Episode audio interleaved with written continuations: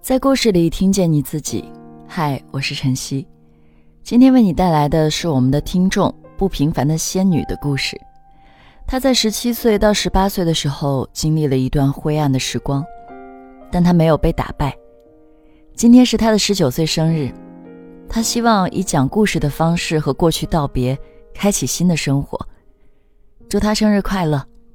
下面，请听她说出自己的故事。我是什么时候醒悟的呢？我也不知道。我只知道，我本来应该充满希望的十七岁和十八岁，蒙上了厚重的灰尘，也付出了惨痛的代价，都是我自找的。我一点都不可怜。二零一九年五月五号，我离开家乡去北京实习，爸爸送我上车，妈妈昨天因为收拾行李的时候和我意见不合。打了我一顿，他气到不想看见我。我带着满眼期待，和同学们一同坐火车，前往了那个繁华中心的城市。我想看看，北京是不是真的像别人所说的那么美好。坐了整整一天多的火车，到了火车站后，来了好几辆大巴车。学校提前离线好了。企业领头人员让我们选择不同的企业，然后跟着上车。透过车窗玻璃，我歪着头，好奇地看着车子移动往后的街道。一切都是那么陌生，像是走进了一个新世界。到那后，我才明白，我们是来实习服务员的。我们所处的地点是在二环的西城区。住了一段时间宿舍以后，才发现北京气候真的极其干燥，呼吸之间都是疼痛。半夜的时候，我疼到睡不着，开始极度想逃跑，太累了。隔一段时间，七点半就要起床去餐厅开实习生早会。当我看到那一叠的培训试题，我的脸黑的不能再黑了。然后干活干到晚上，正常下班九点半。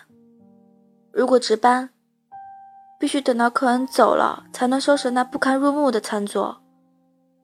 一个大区域两个人值班，我值班的下的最晚的是两点半，只剩下最后一间包间的客人没走。听着热闹的谈话声。我和我的搭档累瘫在隔壁包间沙发里窝着，时不时就去催客人走。实习的第一个月，我只觉得我好累啊！我累到第二天休息都是睡到晚上八点起来，然后吃个泡面，休息的一天就过去了。这和我想象中的上班完全不一样。一千八的工资现金，客人跑单、逃单、付错钱，我们负责的那部分区域的人都要自己掏腰包。逃单多了，我也越来越谨慎。有一次，因为客人几十块钱的逃单，我跑到消防通道楼道里蹲坐着哭，然后主管找到了我，把我带回去继续上班。又过了一个月，我满脚的茧和水泡。好多同学们都哭闹着想回家。每天一起床，走一步就像踩到刀尖一样钻心的疼。下班了之后，我和同学搀扶着对方，一步步掰着脚，慢慢的走回宿舍。我打电话和父母哭诉，可远水救不了近火。妈妈骂我没出息。渐渐的，我也忙到。再也没打电话哭诉。和我同宿舍的一个同学，为了回家，拒绝进食、喝酒、抽烟，生病拖着不去看医吃药。开早会时也总是饿晕过去。我只知道他在不停的折腾自己，甚至有一天在回宿舍的半路上，直接流鼻血，流到晕倒。看着他衣服上的那一大滩血。我麻木到毫无表情，因为每隔一段时间就会有一个同学为了回家而使劲折腾，我习惯了。二零一九年七月三十一号，我一成不变的生活发生了改变。那天我休息，化了精致的妆容，穿着最爱的洛丽塔，戴着耳机，一路哼着小歌去吃了各种美食。我准备去看电影，但是天气太热了，我都快化了。就在导航的路线中，我找不到头脑的时候，我路过一家蓝色装修系列的一个咖啡馆，看着里面惬意喝着咖啡的人们。快步走了过去，选了一处离吧台最近的红色单人沙发，点了一杯咖啡，听着咖啡馆的音乐，我半躺在沙发上昏昏欲睡。期间，有个服务生不停的给我地址放在桌面上，我迷迷糊糊的也不停的说着谢谢。三个小时后，我是醒了，然后。我坐在吧台上的座位，好奇地看着给我地址的男生。和他交谈没多久，他递了纸条给我，上面写着：“可以加你微信吗？”我特别爽快的给了。二零一九年八月四日，男生说他过生日，带我去了最热闹的街市。他牵着我的手，护着我从拥挤的人群中穿过。我害羞和好奇的眼睛和他充满了温柔的眼睛对上的那一瞬间，我有点心动了，但也只是抱着谈恋爱的心态和他宣布恋爱关系。十天以后，我们偷吃了上帝的禁果，我并没有多情愿。但是我依旧和他很甜蜜，他带着我去吃很多我没吃过的食物。我其实和他在一起，也只是因为他会给我买好吃的，会做好吃的，于是好感逐渐上升。没过多久，我解除了和企业的第三方合同，我辞职了，转为自主实习，然后。和男生在北京租房同居，住在一个只有不到十平米的房间，月租四千加。我和他一起垫了钱交房租，然后我就去找工作了，找到一个前台收银的小商店工作，他则是去当饿了么的外卖小哥。但我觉得过得还算甜蜜。不到两个月，我又辞职了，因为我食物中毒了，躺在床上根本没有力气起来，呕吐、拉肚子、发烧、怕冷、四肢无力，平均两个小时一趟厕所。我熬了七天，男生也对我很关照，带我去医院，我不去，因为觉得他没钱可以付得起北京医院昂贵的。医药费，他也只能买了药。那段时间，令我恨上了那间房间，没有窗户，关了灯就是黑压压一片。我在黑暗中度过了那段令我痛苦的日子。所幸，我的身体在一番折腾后也排出了毒素。情况有些好转的第二天。我出去找工作了。我从小黑屋里走出来，清晨一缕阳光照射在我苍白的脸上。我深吸了一口新鲜空气，把手伸进了阳光下。这一刻，我从未觉得原来太阳是如此温暖。我突然发现，我的姨妈还没有光顾我。于是我心情忐忑地买了试纸，还没试之前，我就拿了假图试了试男生，想看他的反应，结果令人失望。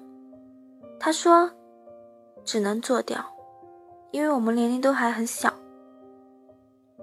不过后来他说他也可以去我家提亲，只要我愿意，而我不愿意。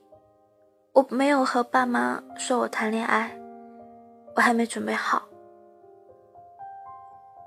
第二天我打胎了，因为昨天晚上我去测了三条试纸，都是很明显的两条杠，并没有过多时间去犹豫。他带我去了妇幼，做的不可视。我开始对他心寒。我四肢被绑在手术台上，呈现大字形。冰冷的麻药顺着我手臂侵入我的全身。我醒来的时候，整个人痛苦不堪，好像子宫被挖掉一样。我痛得想大叫，我想回家。可是身体的疼痛让我说不出话，只能一个劲闭着眼睛大哭和发抖。我后悔了。二零二零年一月，我陪他回武汉，去他家过年。原本只是想待七八天左右，再赶回去北京继续工作。可是，二十三号，武汉封城了，我和他都出不去了。我的手机也坏了，我借款买了一部手机，因为我未成年办不了卡，工资都是他来保管。我相信他，只是这段时间确实是过得不如意的。四月五号，武汉刚刚开放一些，我就立马买了火车票，去了珠海找我姐姐。她一路送我到车站。我第一次一个人坐车，免不了被骗钱的局面。我身上只有四百块，幸好我还有姐姐扶持。接下来几个月，他逐渐很少给我发消息了。我不发，他就不会发。他想让我继续把钱给他保管，我拒绝了。五月三十号，我们分手了，因为我不够强大的内心和得不到的安全感，还有第六感。我的第六感极其强烈，我能感觉到他是有其他女生了，但他就算分手也没有暴露给我。果然，半个月以后，我知道了一切。他的兄弟告诉了我他所有极其龌龊的丑陋事情。他七号睡了和他一个地方的同学，也就是他的现女友。我很不甘心，在没知道这些事情前，我也就是以为一段爱情好聚好散。后来我才发现，原来都是他的阴谋。他骗了我的钱，给他现女友花。我原来的工资。放他那里，我以为是我自己花光了，其实是他吞了之后又跟我装穷，向我不断的索取。在我做人流的时候，他拿着我的手机发消息给他兄弟借了四千五，然后又把消息记录删除。我开始处心积虑的用两个月的时间计划着所有，而现在，一切都成为了句号。我拉拢了他的现女友，告知了这个女生我所经历的一切。这个女生帮我败坏了男生在老家里所有建立起来诚实守信的名声，也骗住了钱财后甩了他。我也以律师函的警告，让男生还了拿我手机借的钱财。他成功的负债累累，也过得并不好。我成功的反击了，我也没有多开心。我失去了很多。我记得刚分手时，我喝得烂醉的几个月里，毫无尊严的在电话里跟闺蜜诉说着我多么的爱这个人，到最后的对这个事情闭口不谈，甚至避讳。纠缠了那么久，我记不清男生的模样了。我记得他说爱我的眼神，也记得他充满邪恶的声音。